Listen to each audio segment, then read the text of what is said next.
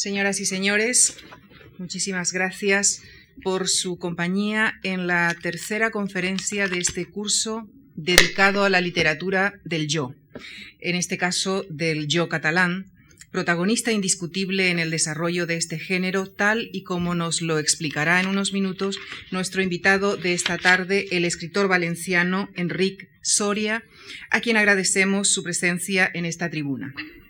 Enric Soria es profesor de la Facultad de Ciencias de la Comunicación de la Universidad Ramón Llull.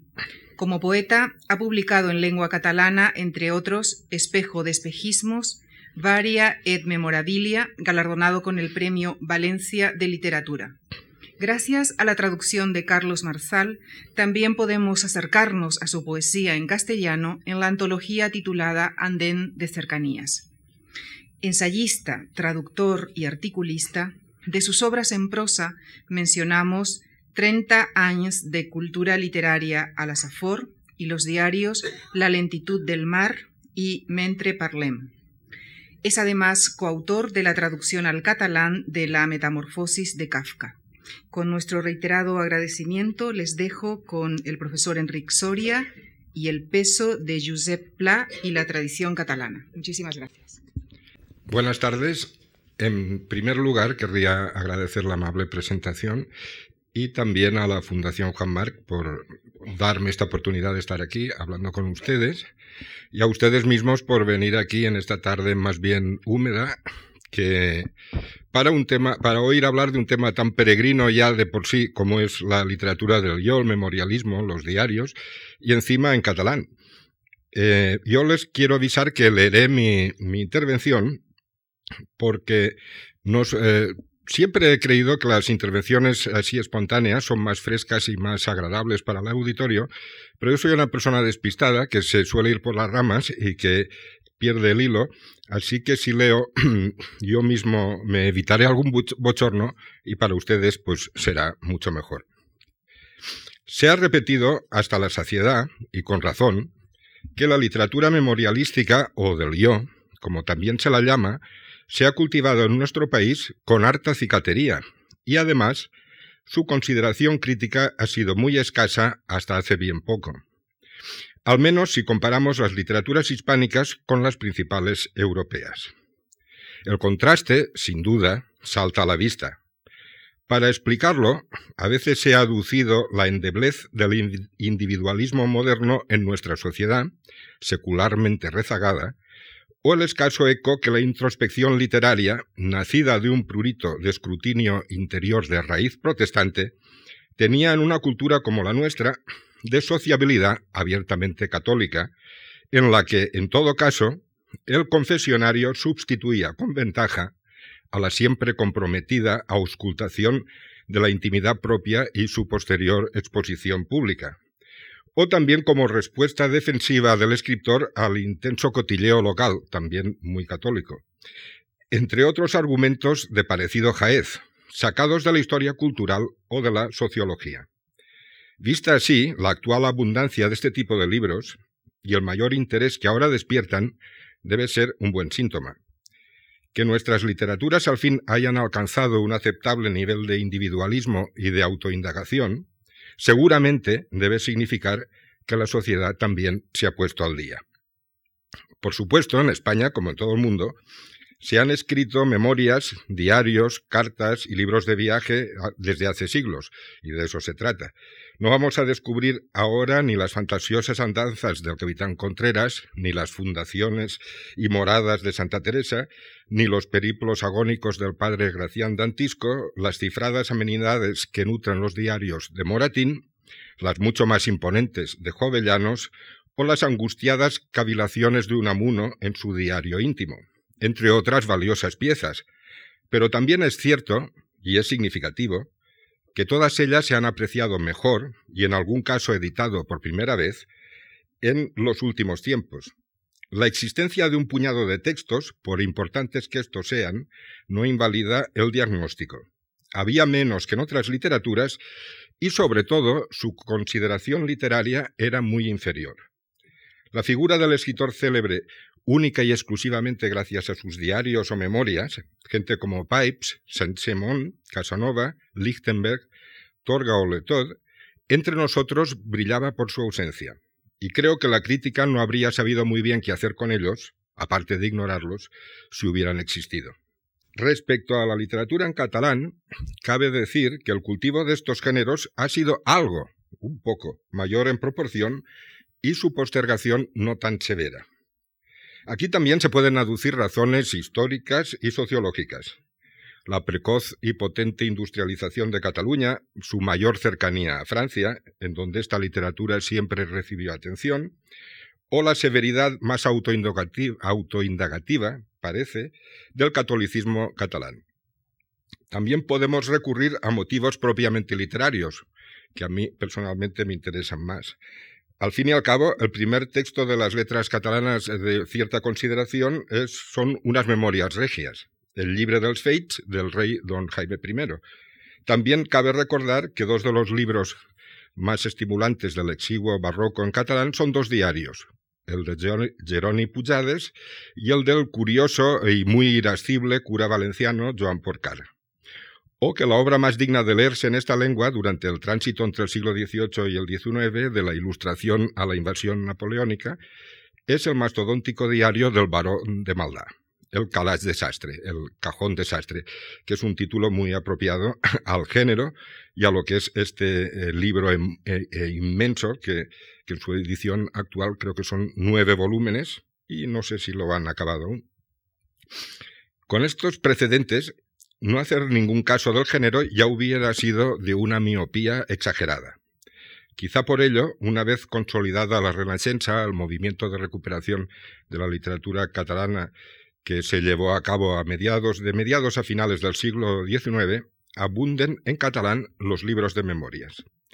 Algunos de ellos, como Les Memòries Literàries de Narcís Oller o el voluminoso Camins de França de Joan Puig Ferrater, o La miñonía de un infantorat, que es un título difícil de traducir, podría ser la infancia de un niño orate, es decir, entre atontado y, un poco a la suya, mm, mm, que, va, que va a, su, a su rollo, que se le ha ido el santo al cielo, podríamos decir, eso significa orat, ¿no? La miñonía de un infantorat de Llorenç River son clásicos reconocidos de la literatura catalana y ya se los consideró así al poco de su publicación, antes de la Guerra Civil.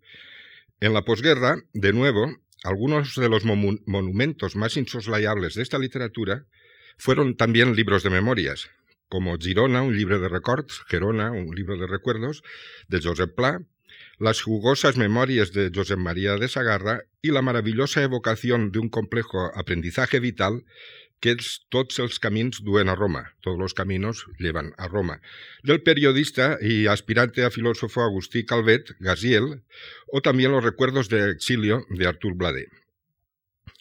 En cuanto a los diarios, su ejecutoria no fue tan brillante. El género diarístico siempre ha ido por debajo del, memorial entre nosotros, pero sí precoz y sostenida. Se ejercitó en el género una Dalit de la Renaixença como Jacint Verdaguer con sus excursiones y viajes, y su dietario de un pelegrí a Tierra Santa, diario de un peregrino a, Tierra Santa, de prosa elocuente y ardorosa. El género del diario tentó también a los modernistas como Carles de Fortuny y a los noucentistas como Josep María López Picó. Por supuesto, un diario es una forma muy abierta, que permite la transcripción de recuerdos, esperanzas y sueños de todo tipo, así como la inclusión de narraciones, diálogos, crónicas de sucesos, críticas de teatro, apuntes sobre lecturas y sobre filosofía, cualquier cosa, siempre que se respete una mínima sucesión cronológica y un punto de vista único, el de quien lo escribe. No nos ha de extrañar, pues, que en catalán la relativa consolidación del género fuera de la mano de su diversificación. Así, a partir de los años 20 del siglo que ya eh, debemos decir pasado, podemos encontrar diarios tan dispares como los fulgurantes experimentos vanguardistas de Josep Vicent Foix, Gertrudis o KRTU, las tenues anotaciones volanderas de Carles Soldevila en fulls de dietari, hojas de diario, o las eruditas ruminaciones literarias de su hermano, el historiador Ferran Soldevila, en el delicioso Les Hores Angleses, las horas inglesas, el amargo lamento muy vigorosamente documentado de Antoni Rovira y Virgili en los darrers días de la Cataluña republicana, los últimos días de la Cataluña republicana, publicado en 1940 y evidentemente ya en el exilio. O, en fin, los primeros pasos de Josep Pla, que tanteó el género en su primer libro, que es Coses Vistes, publicado en 1925, y se adentró decididamente en él con las brillantes crónicas políticas y sociales que son Madrid, un dietari, de 1929, y Madrid, l'adveniment de la República, en 1933. Este despliegue sufrió un duro revés en la posguerra, cuando los tiempos no estaban para lujos, y menos en catalán, y la publicación de diarios no se recuperará muy tímidamente hasta los años 50, con libros valiosos como El diario de un captaire, Diario de un mendigo, de Joan Barat, o, las figuras de temps, figuras de tiempo, del joven Joan Fuster. En los primeros 60, el género recobra cierto ímpetu con la recuperación de un viejo diario estudiantil de Gaziel, París 1914, y de un periplo oceánico de Sagarra, la ruta blava, la, ruta azul, al que hay que sumar la edición de un texto mucho más reciente y muy refrescante, causarse de esperar, de un autor muy, influido y muy amigo de Josep Pla, Joan Fuster, que para mí es el mejor ensayista y articulista de, la literatura catalana posterior a la guerra y también un diarista como su maestro y amigo Pla, muy notable. Esta alusión de nombres y de títulos, que podríamos ampliar fácilmente puestos a, ser plomizos, no nos debe hacer perder de vista el cuadro general. Comparativamente, memorias y diarios quizá tenían un más fácil acceso a la edición, la crítica los apreciaba algo más y el público los consentía con menos explícito desdén en catalán que en castellano. Pero la diferencia, si la hay, es tan solo de grado y el acto de señalarla quizá ya la magnifique más de lo debido. En el fondo, también aquí se trataba de un género que casaba mal con los valores literarios al uso, se valoraba poco y se olvidaba pronto. Cabe concluir que los escritores en catalán estaban algo más dispuestos a hacer públicas sus intimidades literarias y el resultado era recibido quizá con una pizca más de paciencia. Se consentía, sí, que un narrador o un poeta publicara ya de mayor sus memorias y sus diarios se editaban normalmente póstumos y alguien se los leía en su momento, se hacía alguna reseña y después de eso se cubrían de polvo en las librerías de Lance. Este más o menos era el procedimiento habitual con el género. Visto desde una perspectiva europea, se trata de un matiz más bien negligible. Y ese era el panorama cuando, en 1966, el cuaderno gris de Pla irrumpió en la palestra de las letras catalanas. No cabía la menor duda de que ese libro era un diario y de que se trataba de un libro destinado a hacer época. Si alguien lo dudó, se lo calló prudentemente. Aquí hay que indicar que hasta ese momento Josep Pla había sido un outsider de lujo dentro de la literatura catalana. De lujo pero outsider. Y ello muy a pesar de que era el autor más profuso, desbordante, leído, discutido y famoso, en suma, con que esa literatura contaba. O quizá precisamente por eso. Cuando Josep Pla empezó a escribir, regía la literatura catalana un movimiento literario, el nausentisme, que auspiciaba una concepción muy elitista de las letras, que encumbraba por encima de todo la práctica de una poesía muy medida, sofisticada y algo frívola, como juego espiritual. Por su parte, la prosa nucentista era cinceladamente clasicista, engolada y en sus ejemplos entonces los más aplaudidos, eh, de una retorcida orfebrería agobiante. La estética de Pla estaba en las antípodas de todo ello. Su opinión sobre la poesía no era muy elevada, aunque de mayor escribió alguna, muy mala, por cierto, pero aquí era coherente porque nunca le gustó mucho la poesía y la suya misma lo demuestra. Y su rechazo de lo pretencioso, recargado o preciosista siempre fue bien explícito. Pla empezó a ejercer de periodista pronto y por oficio y por devoción personal, siempre aspiró a una prosa vivaz y bien torneada, pero a la vez informativa y clara como el agua. que pudiera paladear el común de los mortales. El joven Pla estaba muy influido por la generación del 98, con su gusto por la frase corta y sugestiva, pero sobre todo por una excelente asimilación de la literatura realista francesa, que había leído de joven con mucha intensidad y con mucho provecho. En su escritura buscará la veracidad y la comunicación, no la ornamentación ni el embrollo. Pla intenta captar un mundo vivo y transmitirlo, no edulcorarlo ni sublimizarlo, tal como él lo ve. Su adjetivación es admirable por lo variada y rica, pero en él es un arma de la precisión, no de la cosmética. Se trata de dar con el matiz justo, de no perder ni un color ni un aroma de la realidad en su transcripción verbal. Su estilo, como él lo definió, había de ser directo, vivo, rápido, para que las cosas vistas por él llegaran frescas a los ojos del lector. La sencilla elegancia de su prosa es un requisito de su transparencia. Su gracia, su versatilidad, su sabor siempre sorprendente, es la respuesta de Pla a la infinita y cambiante variedad del mundo tal como él lo ve. El encontronazo de Pla con la estética dominante en su tierra y su tiempo fue, como cabía esperar, bastante aparatoso. Aunque las principales espadas de las letras catalanas de entonces, Josep Carner o Carles Riba, se dieron cuenta pronto de que se las tenían con un escritor de fuste y procuraron limar en lo posible las inevitables asperezas. Pero, por lo general, le dijeron de todo. Le tacharon de vulgar y de ramplón. Se le desdeñó como periodista y humorista, sin ambición ni estilo. Se criticó su escasa moralidad y su falta de gusto, su insistencia en señalar el ángulo poco edificante, chocante y hasta sórdido del vivir cotidiano.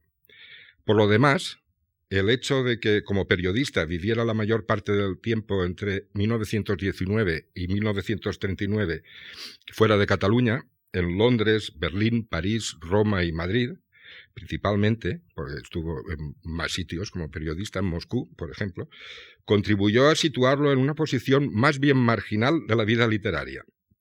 Muy leído, sin duda, pero poco respetado y siempre ausente. Más tarde, su bien conocida actuación durante la guerra y la inmediata posguerra le enajenó cualquier simpatía que hubiera podido suscitar entre la intelectualidad antifranquista, que en catalán era la única intelectualidad que había. Aunque a partir de los años 50 publicó una catarata de libros en catalán, 40 eh, volúmenes en sus obras completas, eh, y que evidenciaban un intenso compromiso y un amor sin fisuras a su lengua y su gente, los recelos que su figura provocaba no se difuminaron nunca por completo. Así, Josep Pla se convirtió en el escritor más leído, con mucho, de esta literatura, pero también en un autor siempre discutido, incómodo y cada vez más anacrónico, un solitario montaraz en su más bello frío, él el más viajero y más cosmopolita de los escritores catalanes, disfrazado de payés, con boina y todo, cuya sola mención provocaba urticaria en buena parte del establishment catalán progresista que hubo de compartir con él su tiempo. El cuaderno gris, que inauguraba una nueva edición de sus obras completas en 1966, fue una revelación y una absoluta sorpresa, un bombazo editorial de muy larga onda expansiva. Josep Pla había escrito antes muchos libros ambiciosos, pero ninguno tanto como este. Ahora sabemos que llevaba décadas trabajándolo. El cuaderno gris nace, en efecto, de un cuaderno de apuntes de ese color, en el que un Pla jovencísimo hacía sus pinitos literarios en 1918. Xavier Pla, que es un estudioso que tiene el mismo apellido, pero que no es familia del autor, ¿no? Xavier Pla ha editado con esmero ese cuaderno inicial, de Pla, del otro Pla, de Josep, y gracias a, él y a esta edición podemos hacer comparaciones entre el libro y aquellas eh, notas juveniles. Durante años, su, su, autor sometió esos apuntes incipientes a un complejísimo proceso de elaboración y ampliación, con el fin de convertirlos, en sus propias palabras, en una inmensa pared con figuras, es decir, un gran mural que reflejara el mundo de su juventud con la mayor riqueza de detalles un mural o más bien un retablo, un tableau vivant, porque alrededor de su protagonista, que es él, eh, aparece una serie de escenas sutilmente trazadas y engarzadas.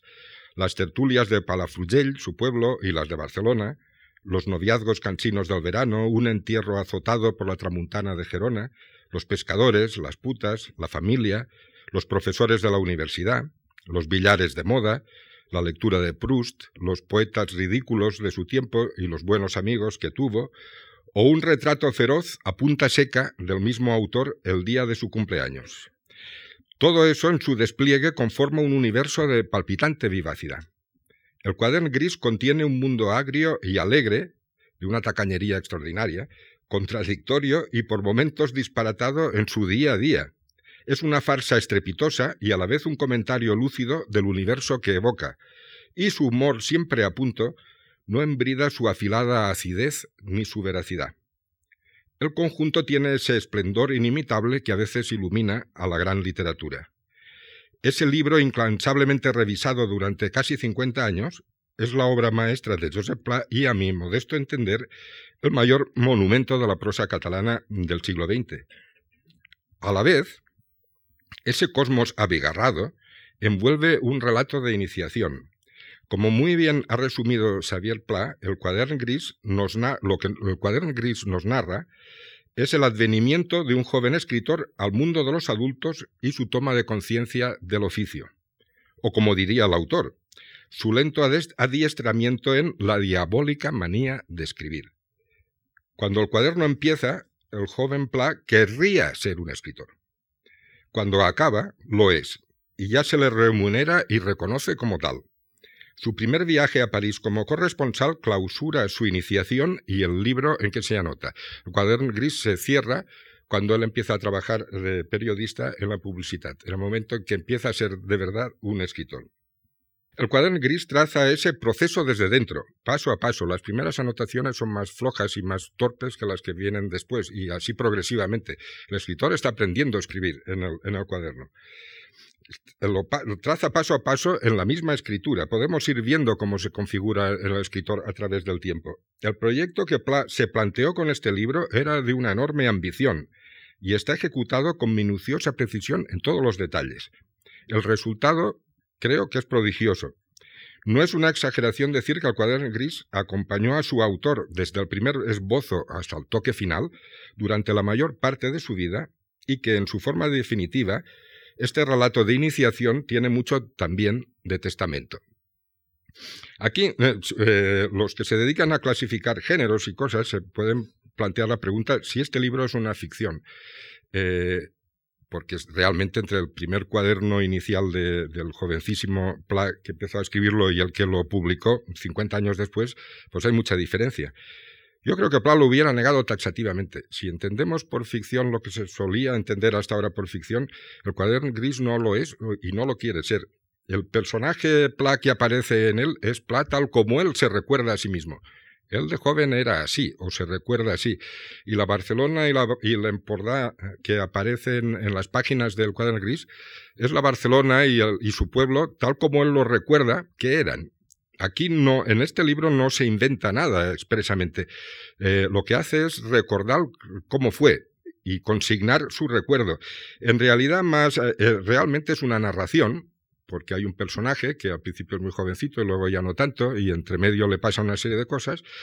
Pero esta narración iniciática, si nos ha de evocar algo, es un libro de memorias. El cuaderno gris está estructurado como un diario, cada día tiene su anotación, pero lo que en realidad es, eh, es un libro de memorias, es un libro de un hombre viejo que recuerda su juventud con todo lujo de detalles. Y como los libros de memorias tiene esa melancolía y esa particular nostalgia que tienen eh, los libros de, la gente que recuerda su juventud. También por eso, y eh, se entiende que sea un libro que ha influido mucho más a los memorialistas que a los diaristas, porque su tono es mucho más fácil de, imitar o de recuperar cuando un escritor recuerda que cuando simplemente anota lo que le ha pasado a ese día. Aunque siempre la distancia entre el libro de memorias y el diario eh, siempre es difícil de deslindar porque en las notas diarias el recuerdo siempre se introduce. En todo caso, y por supuesto, un libro así no podía pasar desapercibido y no pasó. Entre otras cosas, facilitó que Pla pudiera publicar al fin un puñado de diarios más, porque tenía muchos más, que también llevaba a cuestas. Notes disperses, notes per a Sílvia, notes del cap d'Esprol, y el viaje se acaba. El viaje se acaba, que fue el, el último eh, diario suyo que se publicó en vida. Todos ellos son espléndidos y brindan a manos llenas la ironía, la brillantez, la formidable captación del detalle significativo de la mirada de Pla y su inconfundible destreza, pero no aspiran a la trabazón interna ni a la articulación narrativa que da unidad en la variedad al cuaderno gris. No nos cuentan una historia, como, como cuaderno gris sí que la cuenta, la de un joven que se inicia en su oficio. La repetición del término notas en sus títulos delimita muy bien su alcance. Como la mayoría de los diarios que leemos configuran un mundo, pero a base de esbozos, sin pretender encerrarse en la historia que nos cuentan. Más allá de la obra del mismo Pla, pues naturalmente el cuaderno gris tuvo otras repercusiones. De repente, el diarismo o dietarismo pasó de ser un género aceptado, pero menor, más bien un género disculpable, diríamos, a convertirse en un género importante en el que se podían escribir y leer indiscutibles obras maestras. Ello influyó de muy diversos modos en la evolución de la literatura catalana y hasta en sus hábitos de publicación y consumo. A partir de 1966, que es cuando se publicó el Cuaderno Gris, se dispara la publicación de diarios póstumos o escritos por autores ya entrados en años, que hasta entonces se habían quedado en el cajón y que seguramente hubieran seguido estando en el cajón si no llega a ser por, por la nueva valoración del género que posibilitó la, aparición del Cuaderno Gris. Entre ellos había diarios eh, realmente importantes, como A Flor de Oblit, A Flor de Olvido, y El Vel de Maya, de María Manent, El Dietari Íntim, de Ferran Cañameres, el muy extenso y noticioso del Passat, quan era present, de Maurici Serraima, las estremecedoras Meditacions en el desert, Meditaciones en el desierto, que es un diario de exilio de Gaziel, L'exiliada y Viure a Tarragona de, de Artur Blade y las muy valiosas también, aunque por otros conceptos, Meditaciones del político francés Cambó. Y los autores más jóvenes se apuntaron a ese carro en muy exuberante cantidad y calidad. Joan Fuster, Maria Aurelia Capmany, Blai Bonet, Xavier Robert de Ventós, Feliu Formosa, Pérez Ginferrer, Valentí Puig. Si antes de la publicación del cuaderno gris se editaba en catalán como máximo un buen diario al año, a partir de entonces la cifra empezó a oscilar de, un año para otro entre tres y cuatro. En 1982, por ejemplo, se publicaron cuatro diarios en catalán de absoluta primera fila, de Francesc Cambó, de Pérez Ginferrer, de María Manent y de Valentí Puig, y tres más muy presentables. Y ese nivel ya no ha descendido. A partir de los años 80, al impulso dado por Josep Pla al género se le sumó la nueva atención que recibía en todas partes, y en eso estamos. Se podría suponer, incluso, que esa vitalidad del dietarismo catalán, sostenida desde los años 60, ha coadyuvado a su consolidación actual en castellano. Es posible, en cierto modo. Me parece evidente en el caso de los autores en castellano nacidos o residentes en áreas de lengua catalana, que asistían al fenómeno de cerca. Pienso en Gil de Viedma, en Carlos Barral, quizá en Esteban Pinilla de las Heras, en Juan Carlos Llop, en César Simón o en el joven alicantino Antonio Moreno. También se podría suponer algún influjo en, aquellos autores de otras latitudes que gustaban de la literatura en catalán o admiraban a Pla. Quizá haya un eco planiano en la literatura memorialística de su buen amigo Dionisio Ridruejo, y seguramente lo hay en algún rincón de la vasta obra de Francisco Umbral y de Andrés Trapiello. La sutil melancolía libresca de Miguel Sánchez Hostiz quizá sea un eco o quizá solo sea una afinidad. Aquí hay que decir que el cuaderno gris se publicó en castellano, traducido muy bien y muy pronto por Dionisio Ridruejo, que era amigo del autor y un excelente escritor en castellano con una, con una prosa riquísima y, y además un buen conocedor del catalán porque había vivido en Barcelona muchos años y su mujer era catalana y además era amigo de Joseph Pla, cuando tenía alguna duda, un matiz, alguna cosa que no acababa de ver eh, el sentido del todo, pues se lo comentaba al autor y este le contestaba muy rápidamente, muy bien. O sea que las condiciones para que la traducción eh, fuera excelente eran óptimas y la traducción lo es. Y el libro en castellano también tuvo una repercusión muy notable. Esto por un lado.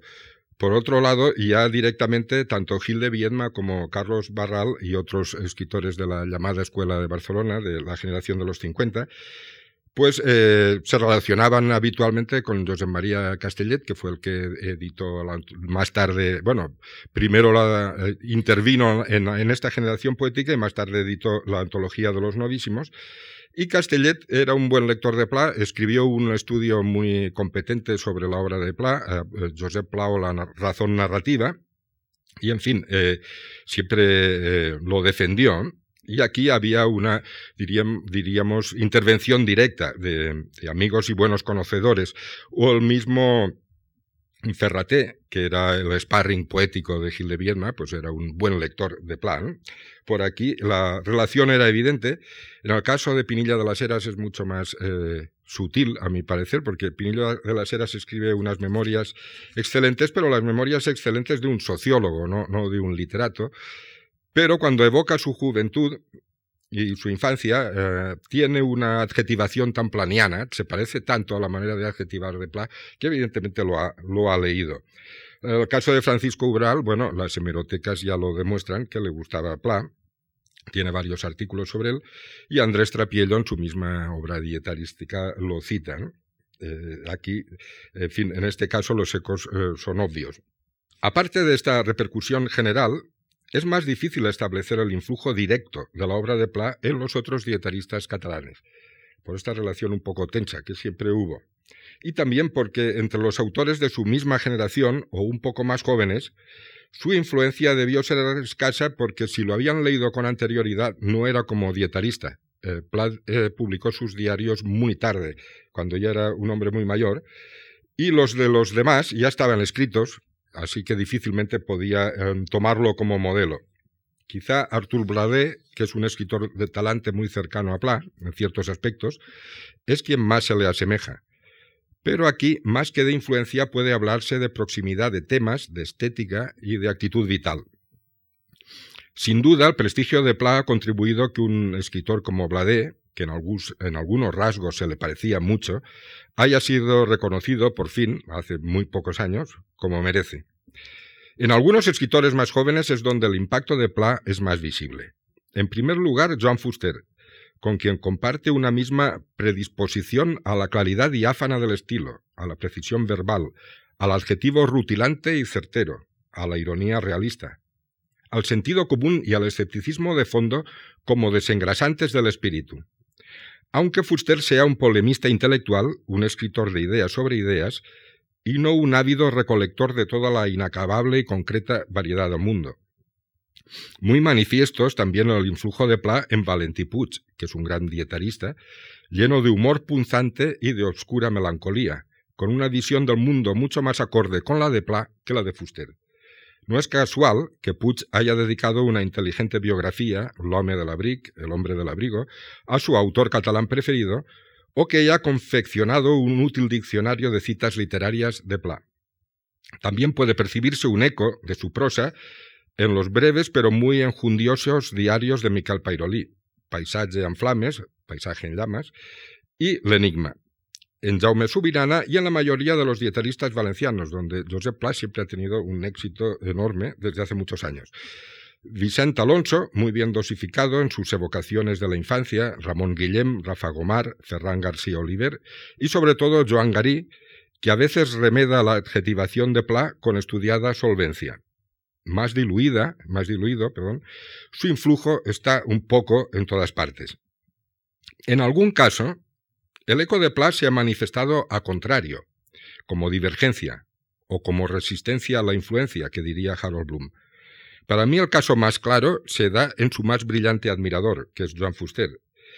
El diario de Fuster, publicado en 1969, tres años después del de Pla, también como primer volumen de sus obras completas, es un libro extraordinario, pero de un modo casi opuesto al de Pla. Es un diario de debate intelectual muy seco, sin casi anécdotas, con muy parcas concesiones al detalle descriptivo, ajeno al discurrir de la argumentación. Los cuadernos manuscritos, en parte conservados, de sus anotaciones no eran en absoluto así, sino más bien al contrario. Ni tampoco era así causarse de esperar, un diario que Fuster publicó un año antes de la aparición del cuaderno gris. Hay que decir también que el prologuista del cuaderno gris era el mismo Fuster, o sea que el libro lo había leído muy, muy a fondo. ¿no? El manuscrito previo del diario de Fuster contenía un anecdotario riquísimo sobre la vida literaria valenciana y catalana de la época, un fresco literario y social de indudable vitalidad y desenvoltura, expuesto además con mucha gracia, que fue inexorablemente extirpado del texto y enviado sin vacilar a la papelera antes de la publicación. ¿Por qué? Me parece que uno de los motivos fue el siguiente. De poder a poder, el escritor de Sueca se negó a competir con el ampurdanés en el terreno de este, y eliminó de su diario todo lo que en él no era esencialmente suyo, sino que parecía del otro. La amputación fue enorme e implacable, pero le ayudó a perfilar y a expandir su mundo propio, que era un mundo de ideas y debates, y no de anécdotas y sugerencias dentro del cual ahora se movía con una desinhibición nueva, inusitada. Si mi hipótesis acierta en algo, aquí el reto fructífero de Platt tuvo una consecuencia sorprendente. Ayudó, por reacción, a configurar una obra que aspiraba a su propia individualidad y la desplanizó, si se me admite el término, de arriba abajo, Fuster vio en el diario de Pla todo lo que él no debía hacer si quería escribir su propio libro, y actuó en consecuencia con una determinación sin concesiones. De ese modo, el admirado contraejemplo del cuaderno gris hizo del diario de Fuster un libro rabiosamente fusteriano y un gran libro. Por eso el diario de Fuster, como el de Pla, es un libro que no se parece a ningún otro. Encierra un cosmos propio y expresa solamente a su creador, que es quien, escribiéndolo, lo vive. Esa era la mejor lección del cuaderno gris unos cuantos buenos escritores han sabido seguirla, sea midiéndole los pasos o bien volviendo por sus fueros. Muchas gracias. Buenas tardes.